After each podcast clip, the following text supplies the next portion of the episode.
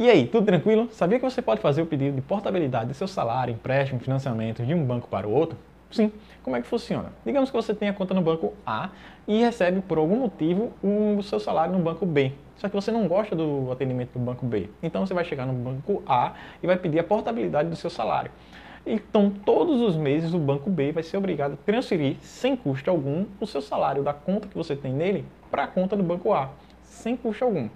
Já empréstimos e financiamentos é o seguinte, é de um pouco diferente. O banco A vai quitar sua dívida no banco B e essa dívida vai ser cobrada para você. Só que pelo relacionamento que você tem com o banco A, as condições podem ser melhores, porque os juros, o tempo pode ser estendido, a parcela pode diminuir, depende do seu relacionamento. Por isso você tem que fazer um comparativo. Vale muito a pena, dependendo dos casos e do relacionamento que você tem com o seu banco. Certo? Sucesso para você. Meu nome é Felipe e esse foi o Finanças em um Minuto de hoje.